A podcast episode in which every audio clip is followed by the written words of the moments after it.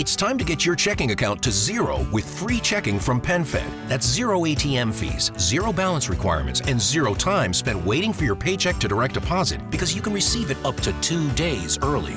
Open your account with just $25 and see how big zero can be. Apply online today at penfed.org slash free checking. Early direct deposit eligibility may vary between pay periods and timing of payer's funding. To receive any advertised product, you must become a member of PenFed, insured by NCUA. With the Lucky Land slots, you can get lucky just about anywhere. This is your captain speaking. Uh, we've got clear runway and the weather's fine, but we're just going to circle up here a while and uh, get lucky. No, no, nothing like that. It's just these cash prizes add up quick. So I suggest you sit back, keep your tray table upright, and start getting lucky. Play for free at LuckyLandSlots.com. Are you feeling lucky? No purchase necessary. Void where prohibited by law. 18 plus terms and conditions apply. See website for details. ¿Cómo están amigos? Bienvenidos a Revolución Circular, podcast de economía circular y cuarta revolución industrial aquí en TX Plus, el primer gran medio digital de ciencia y tecnología. Soy Peter Ostoich y les recuerdo que pueden ver este capítulo y todas las entrevistas anteriores del podcast visitando nuestra página web en www.revolucioncircular.org. Hoy nos acompaña Antonella Sovino, gerenta de comunicaciones para Sudamérica en Siemens, excluyendo Brasil. Antonella es periodista de la Universidad del Desarrollo, magíster en comunicación estratégica de la Universidad Adolfo Ibáñez y posee una amplia trayectoria en gestión de reputación corporativa, especialmente en mercados tecnológicos industriales dedicados a la automatización, digitalización y electrificación. Desde el 2020 es gerente de comunicaciones de Sudamérica que considera Argentina, Chile, Colombia, Ecuador y Perú Previo a ello, durante ocho años fue gerente de comunicaciones para Chile y antes trabajó en la casa matriz de Siemens en Múnich, Alemania, coordinando comunicaciones regionales. Ha sido dos veces embajadora de One Young World y ex alumna del programa Board of Women. Sus áreas de interés son la reputación corporativa, diversidad e inclusión, sostenibilidad y astrofotografía. Antonella, muy bienvenida a Revolución Circular. No, muchas gracias por esa introducción, muchas gracias a todos los que nos acompañan y feliz de participar en el programa contándoles un poquito más de, Siemens y otras novedades. Para nosotros, Antonella, de hecho, siempre es una tremenda alegría cuando contamos con la presencia en distintas oportunidades de la misma compañía y contar nuevamente con Siemens para todo el ecosistema de economía circular es extremadamente interesante porque es un gran ejemplo y un gran motor de motivación para esta transición hacia la sostenibilidad, hacia, hacia la economía circular. Y en el capítulo 64 del podcast ya, ya fue un poquito lejos, ¿no? El 19 de noviembre del 2021 contamos con Dalma Parisi, gerente de sustentabilidad de Siemens para Sudamérica, y nos contó sobre los compromisos que tiene la compañía con el planeta y con la sostenibilidad. Solamente como contexto, Antonella, ¿qué otros proyectos han desarrollado que puedas compartir con la gente que nos escucha de todo el mundo desde Siemens para transitar hacia este nuevo modelo económico? Bueno, yo, yo partiría diciendo, poniéndonos un poco al día con lo que mi colega Dalma les contó hace un año atrás respecto a la sostenibilidad en Siemens, que en un año suceden muchas cosas. Y yo creo que lo principal hoy en día desde la perspectiva de la sostenibilidad es sin duda la urgencia y cómo se empiezan a plasmar nuevos desafíos que siguen latentes respecto a, sobre todo, el cambio climático y cómo enfrentamos las megatendencias, sobre todo los que vivimos en ciudades y vemos cómo el impacto sigue creciendo y aún más tenemos que unirnos para poder mitigar lo que está sucediendo, sobre todo en distintos rincones del mundo, particularmente Chile, que tenemos varios de los factores críticos que van a tener que ver con el desarrollo sostenible del, del país.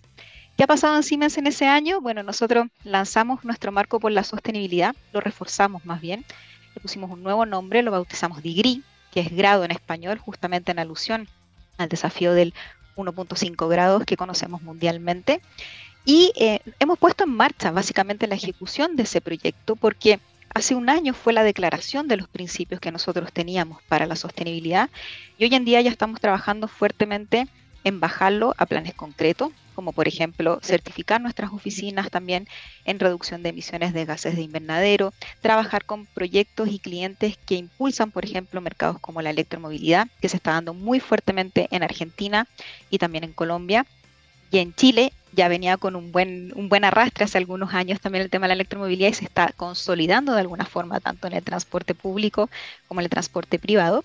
Y por otro lado, impulsando hoy en día una línea más digital respecto a la sostenibilidad. ¿A qué me refiero? Introducir nuevas tecnologías como inteligencia artificial, edge computing, digital twins, que de alguna manera vienen a ayudar a las fábricas a ser más eficientes. Así que hemos estado fuertemente tratando de impulsar eso en línea con el metaverso industrial, que, son temáticas bastante interesantes donde uno puede prever, planificar y prevenir también escenarios bien interesantes para el tema de la sostenibilidad.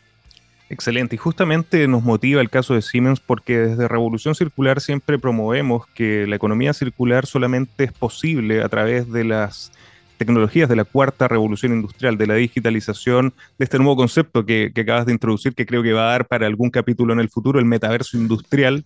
Y justamente en esa línea, Antonella, la visualización de datos para la toma de decisiones es fundamental para transitar hacia una economía verde, sostenible y circular. Y en ese sentido, Siemens lidera una iniciativa global llamada Fabric. ¿Cómo nace Fabric en qué consiste y cuáles son sus principales objetivos. Fabric nace más o menos el 2018 eh, con los colegas de comunicaciones por allá en Siemens Sudáfrica, donde ellos tuvieron la necesidad de de alguna manera demostrar a sus comunidades y por supuesto a los tomadores de decisión la importancia de los datos. Hoy en día todos sabemos que los ceros y los unos básicamente están moviendo el mundo, pero no les damos el trono eh, que se merecen a la hora de visualizarlo. Sabemos que son esta mina de oro, de mucha información, que más allá de la cantidad, tenemos que buscar la posibilidad de ser capaces de encontrar la información analíticamente que nos sirve para, como decía antes, prever escenarios en distintos ámbitos, en este caso, por supuesto, respecto a la transformación industrial. Fábrica entonces es un proyecto de visualización de datos que lanzamos con la Universidad del Desarrollo, donde pusimos a trabajar datos duros con la capacidad de 100 estudiantes de diseños de la Universidad del Desarrollo para demostrar estos datos a un público amplio, hacer cercana la tecnología y la minería de datos a distintos tipos de audiencias y mostrar los datos de una manera distinta. ¿Qué es una manera distinta? En nuestro caso en Chile elegimos cuatro conceptos para poder mostrarlo. Elegimos un desfile de moda, básicamente, plasmamos mapas y resultados de distintos estudios en atuendos que se desfilaron también en Fabric. También resolvimos algunas dudas respecto a la contaminación y cómo los datos que hoy en día circulan se pueden también mostrar de manera diferente a las distintas audiencias para que entendamos nuestra huella digital. Mostramos también la realidad aumentada como un compañero clave de la visualización de datos para de alguna manera entender y vivir más de cerca qué es lo que ocurre en algunos lugares. Y finalmente trabajamos con algunos arduinos para también proyectar escenarios futuros, sobre todo por el 2050, y mostrar los cambios demográficos y de tránsito de algunos barrios de Santiago. Así que Fabric como principal objetivo tiene como función acercar al ciudadano a los datos y que nos hagamos conscientes de cómo impactamos en el día a día en los distintos ámbitos en los que nos movemos, sea trabajo, sea por supuesto en la vida personal y así también cómo funcionamos como ciudadanos en, el lugar donde habitamos.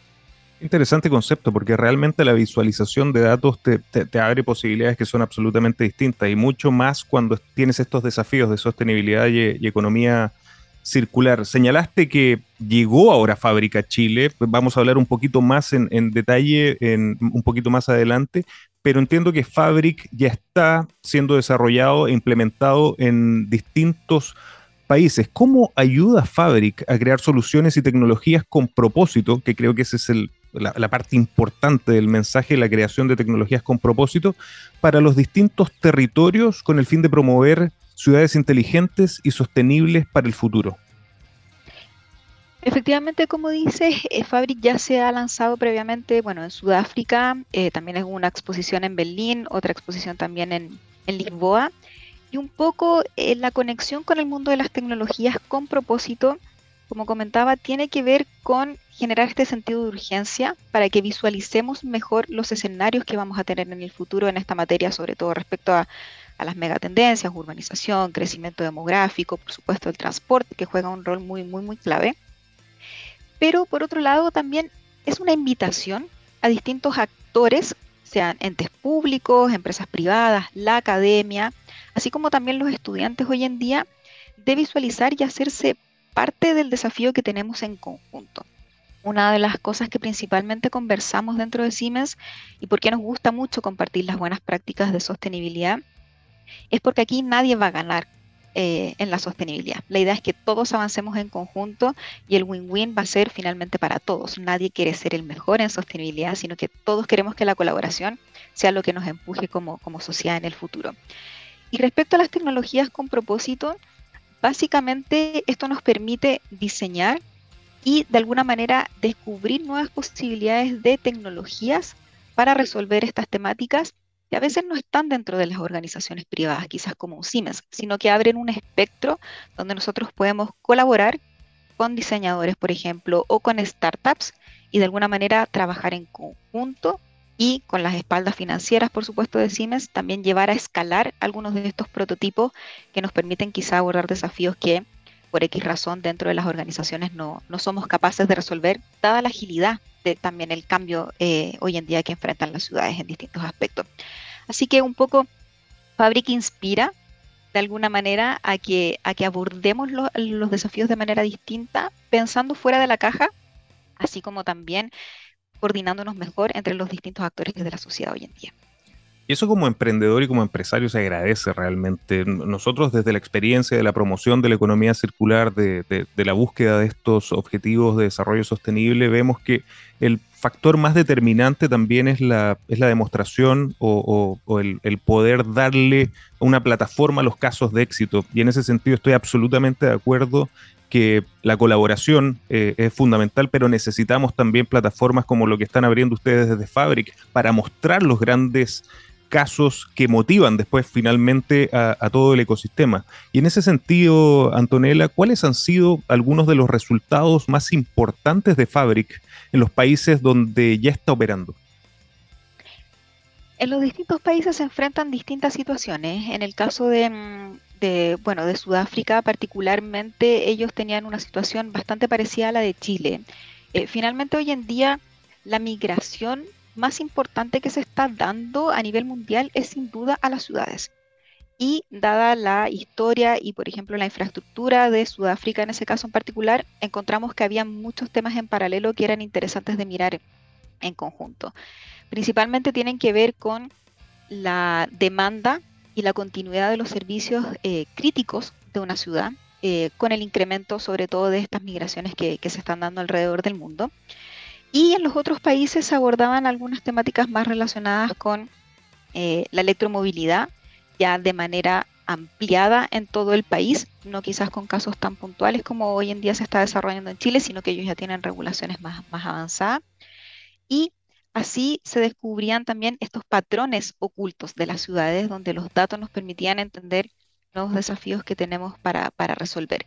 Dentro de estos patrones en el caso de Chile aparece, bueno, por supuesto el tema del agua, aparece justamente también el tema del transporte público con una alta demanda, sobre todo del metro de, Santiago, pero también aparecían señales interesantes respecto a, por ejemplo, Concepción, donde también se levantaron datos, donde el tema de la reforestación y curiosamente el tema también de la migración de aves, que uno podría decir que tiene que ver quizás con la tecnología, pero sin duda ambos casos mostraban eh, datos interesantes para poder mirar desde una perspectiva de paraguas o de ecosistema cómo esta transformación digital y desarrollo de las ciudades de alguna manera está modificando ciertos patrones increíbles que se ocultan detrás de lo que pasa todo el día.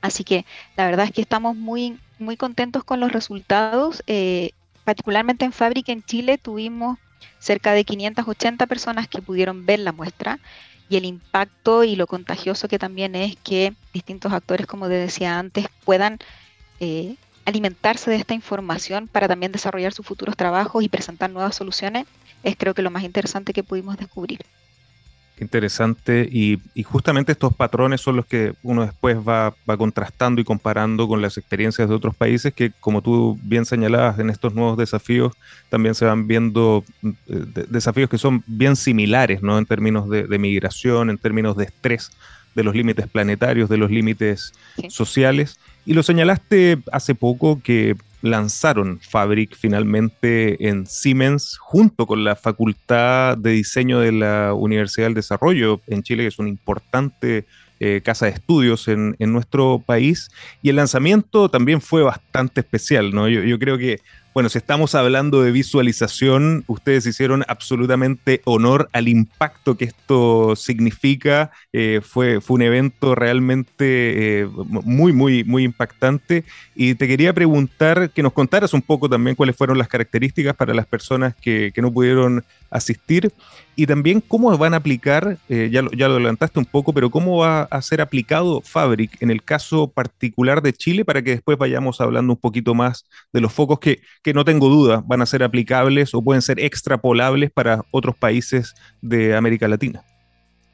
Sí, bueno, el lanzamiento fue, mm, fue algo interesante eh, de vivir la experiencia Fabric. Este trabajo con la Universidad del Desarrollo, principalmente con la Facultad de Diseño, la verdad es que tomó casi un año aproximadamente y más de 100 alumnos eh, trabajaron en, su taller integrado, que ellos lo llaman, descubriendo estos distintos patrones que esconden las ciudades que finalmente la hacen ser eh, los lugares donde hoy en día vivimos y de los cuales a veces no estamos, como te decía, 100% conscientes. Estos estudiantes entonces llegaron a trabajar eh, cuatro proyectos en específico, donde eh, el primero tuvo que ver justamente con, Concepción y con los levantamientos de datos de esa, de esa zona, particularmente en el Gran Biobío, donde la reforestación, el tema también del agua y el tema de la migración de aves destacaban como algunos de los puntos más críticos hoy en día de esa área eh, y donde también las empresas tenían que poner principal foco en desarrollar también eh, programas con desarrollo sostenible, también en relacionamiento comunitario con, esos lugares para de alguna manera compensar, por supuesto, lo que es la explotación de algunos recursos que en nuestro país, que vive de muchos recursos, básicamente se da en distintos lugares y Concepción no era la, excepción. Esa visualización eh, la hicimos a través de un desfile de, moda con el Departamento de Diseño de Moda, donde se presentaron distintos atuendos y era una performance de distintos modelos eh, con los mapas impresos en eh, en su ropa y, fue de bastante impacto, fue algo muy distinto, es algo a lo que uno no está acostumbrado a ver finalmente minería de datos proyectada de esta manera. La segunda sala, que era uno de los temas que se dio tanto en Santiago como en Concepción, tenía que ver con la contaminación acústica. Em, no deja de ser tremendamente impactante entrar a una sala inmersiva y darse cuenta de que todo movimiento, todo tono de voz, eh, todo gesto que se hace finalmente tiene un impacto en el ecosistema. Y esta sala presentaba un poco los resultados de, aquello. Eh, sin duda que sobre todo en Santiago el mensaje es que vivimos con una contaminación sobre los decibeles hoy en día, que son recomendados por supuesto por el tema de salud. Y eh, desde el lado de Siemens eso nos parece muy relevante por todo lo que tiene que ver con, sensorización de ciudades, básicamente. Contaminación que en este caso quizás era más acústica, pero sabemos que el tema de la polución es, muy crítico. Y esta era una sala inmersiva 360 muy interesante de visitar.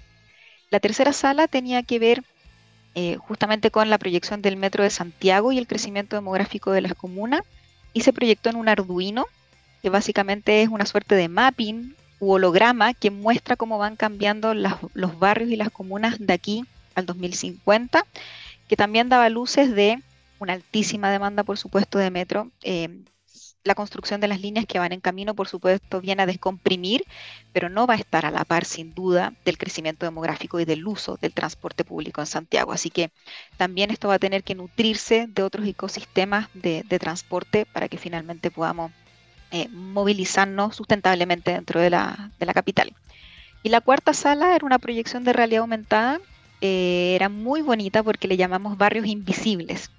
Y de alguna manera eh, presentamos algunos barrios emblemáticos de Santiago, el barrio Mata, La Vega, Yungay, entre otros, que son barrios íconos de hoy en día la ciudad, que de alguna manera les bautizamos invisibles porque creemos que rescatan la historia de la ciudad, pero al mismo tiempo están en el cambio de paradigma de cómo se suman a esta transformación digital, sin perder, por supuesto, su identidad.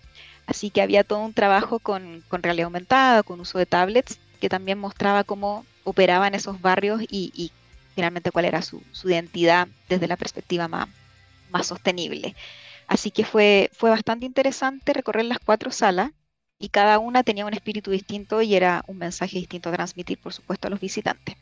Qué linda idea, qué, excelente curación, ¿no? Bueno, se nota que hay muchísimo diseño involucrado y solamente me quiero detener en el, tema de la contaminación acústica. Yo personalmente estoy en una, en una campaña de concientización porque realmente eh, creo que no, no, hay, no hay una conciencia real de que el ruido es contaminación y que tiene efectos sobre, sobre todas las personas, particularmente hoy en un tema que es tan sensible como la salud mental, ¿no? Y, muchas veces no somos conscientes porque es difícil visualizarlo. Y justamente viene la tecnología, una tecnología como Fabric que están desarrollando, o esta plataforma que desarrollan desde Siemens, para permitir visualizar y, definitivamente generar una nueva conciencia, que es en la, en, la, en la, misión que estamos, todos los que estamos promoviendo este cambio hacia, hacia una forma distinta de ver nuestra sociedad, nuestra economía y nuestro medio ambiente. Así que felicitaciones en ese sentido, Antonella. Y quería pasar a la segunda pregunta porque es un tema que es fundamental para nuestro podcast porque permanentemente señalamos que la economía circular, como decía al, comienzo, solamente es posible yendo de la mano de las tecnologías de esta industria 4.0, que Siemens es uno de los grandes referentes de este cambio de paradigma tecnoeconómico, y Fabric, claramente, con lo, con lo que señalabas, es una demostración de aquello. Quiero, quiero introducirme un, poco más en cómo funciona la tecnología, cómo facilita Fabric eh, la mejor y más fácil interpretación y visualización de los datos, por ejemplo, en los, en los ejemplos que nos señalabas del caso chileno.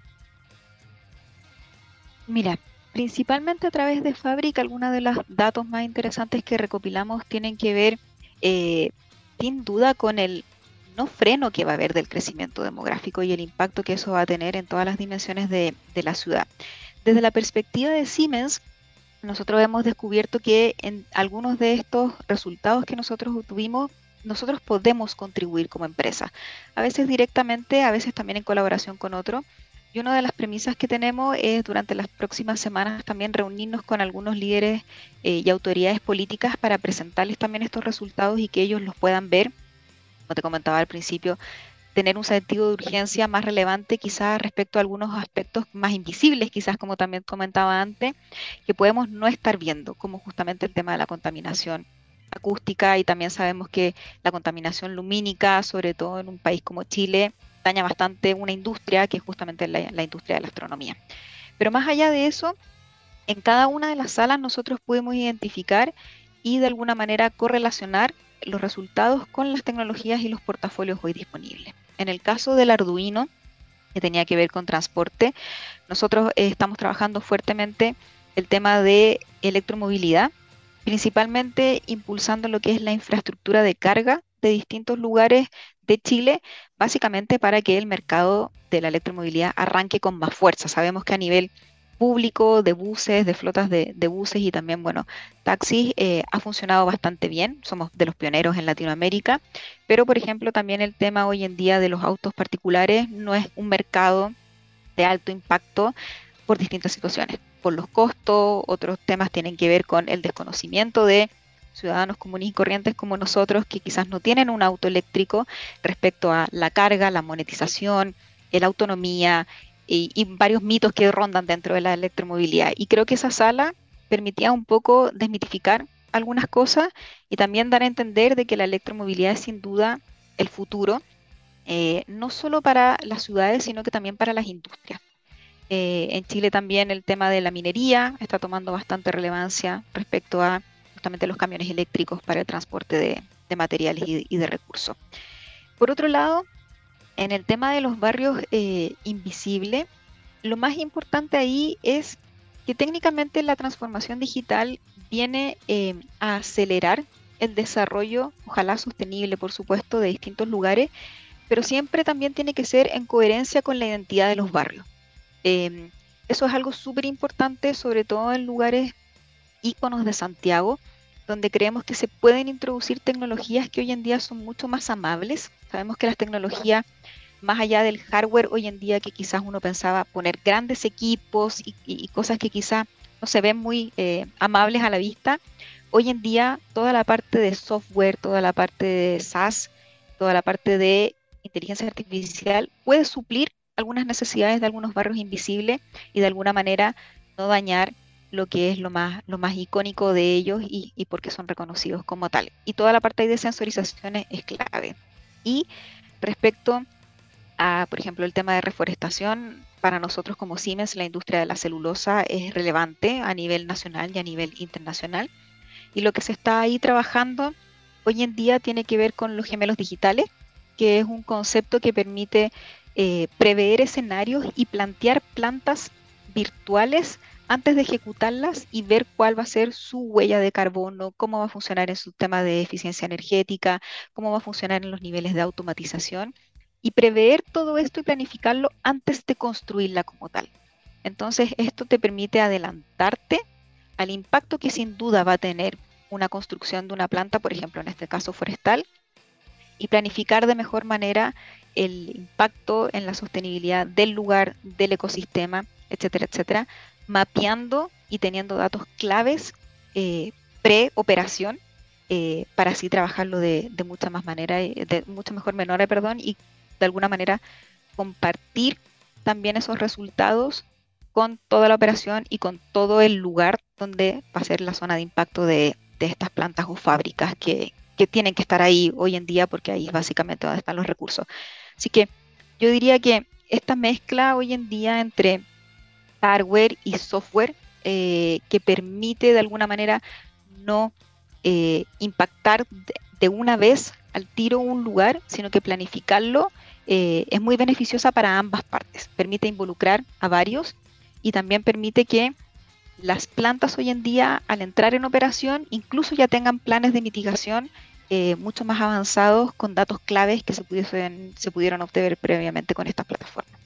Lo que señalas es justamente lo que, lo que venimos presentando. Ya en más de 100 casos de, economía circular en el podcast, que es la unión de los átomos y los bits, como tú señalabas, de hardware y software, y que justamente en, esto de los gemelos digitales es fundamental para la economía circular, el, el, poder también diseñar de tal manera que mantengamos el valor de los productos y materiales durante el mayor tiempo posible, que es la definición del libro de economía circular, y que solamente es posible con esta data tan valiosa que se obtiene a través de la tecnología. Pero Antonella, lo señalaste y no quiero dejar pasarlo porque Fabric no solamente analiza data de personas, ciudades, de procesos eh, productivos como los que nos señalaste, sino que incluso casos como el de migración de aves, que creo que, bueno, está, todo ligado, ¿no? Esto, es una visión holística y sistémica. ¿Qué resultados obtuvieron eh, y qué más podemos medir a través de Fabric? ¿Qué otros proyectos tienen pensado desarrollar con esta plataforma tan, tan poderosa?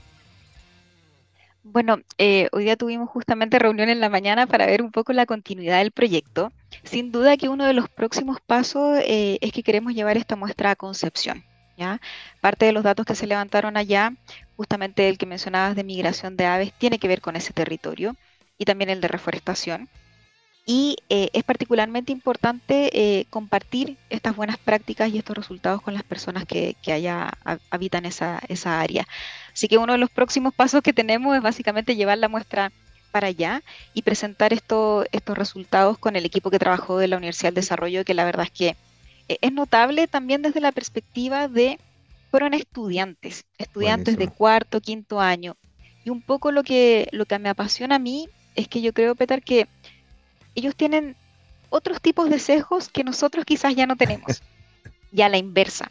Entonces, rescatar la mirada de los estudiantes hoy en día de entre 20 y 23 años respecto a cómo solucionar los desafíos del cambio climático es muy valioso para una empresa como Siemens, que de hecho la próxima semana cumple 175 años de existencia.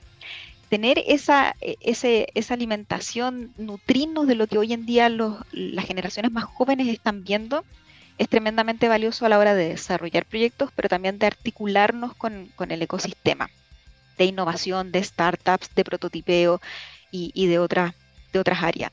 Eh, respecto al tema de, las aves, sin duda que uno podría cuestionarse qué tiene que ver una empresa de tecnología con, con las aves hoy en día, pero el principal valor de Siemens hoy en día en su declaración es, primero, ser una empresa carbono neutral al 2050, fue una de las declaraciones que hicimos hace algunos años atrás y estamos caminando hacia eso.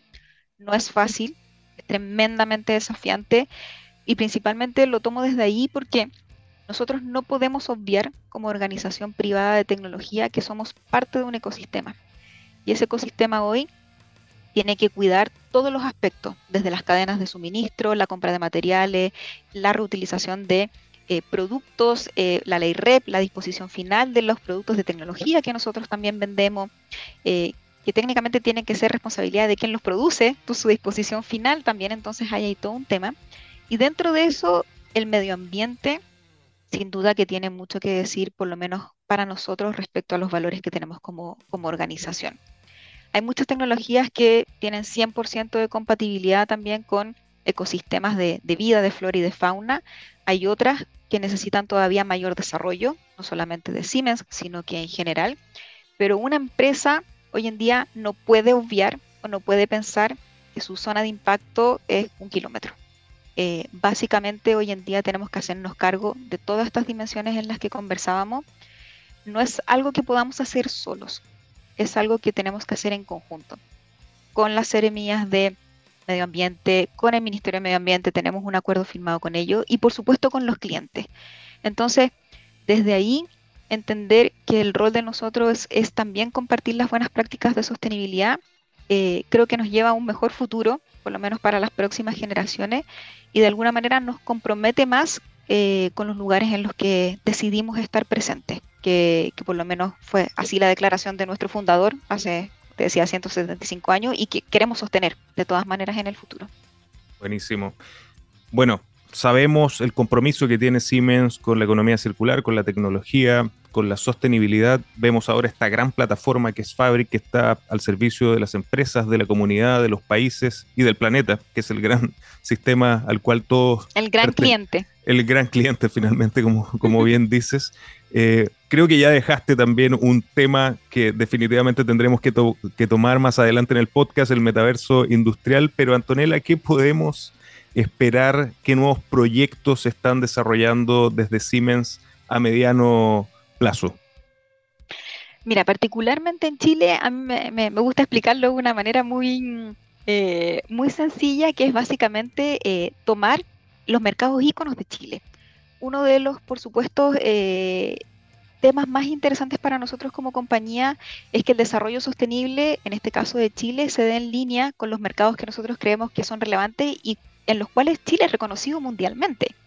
Por ejemplo, lo comenté al principio, la astronomía, por ejemplo, el tema de los vinos, todo lo que tenga que ver con agricultura, que es un temazo también, el tema del agua, el tema de la minería, y quizás te podría incorporar la acuicultura, en el, en el sur de Chile. Esto para mí, yo siempre digo, son los mercados íconos de Chile y nos conocen básicamente por eso, pues somos grandes exportadores, premios mundiales, etcétera. En esos proyectos eh, en particular, en esas áreas, nosotros estamos trabajando, por ejemplo, el tema de la astronomía.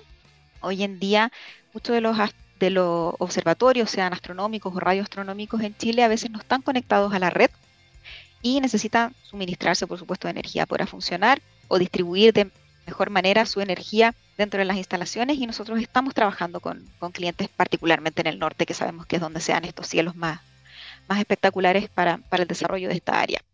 Em, mucho ahí tiene que ver con suministro, eh, distribución y transmisión de energía para los observatorios.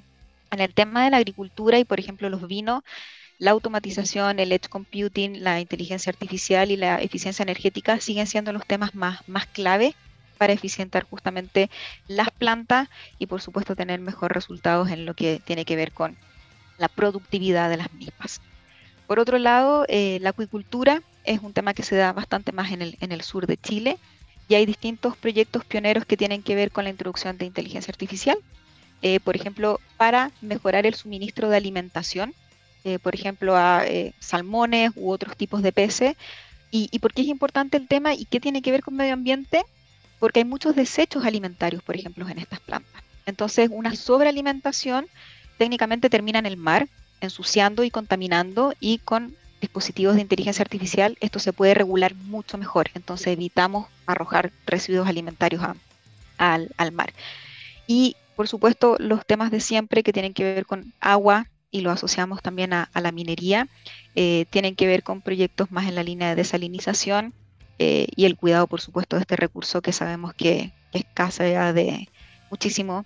Eh, y la industria minera es parte de uno de los actores que lo utiliza, así como también, bueno, otros.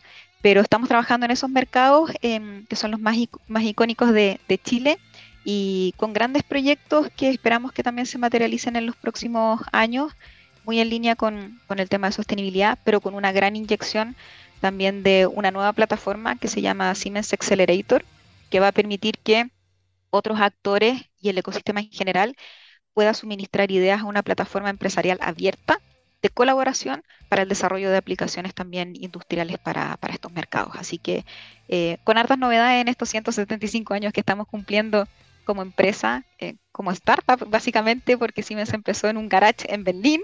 Eh, probablemente nuestro fundador no utilizaba, no sé, zapatillas rojas, quizás no era muy, muy cool para vestirse, pero tuvo una visión que perdura hasta hoy y, ya hacia allá vamos, de todas maneras.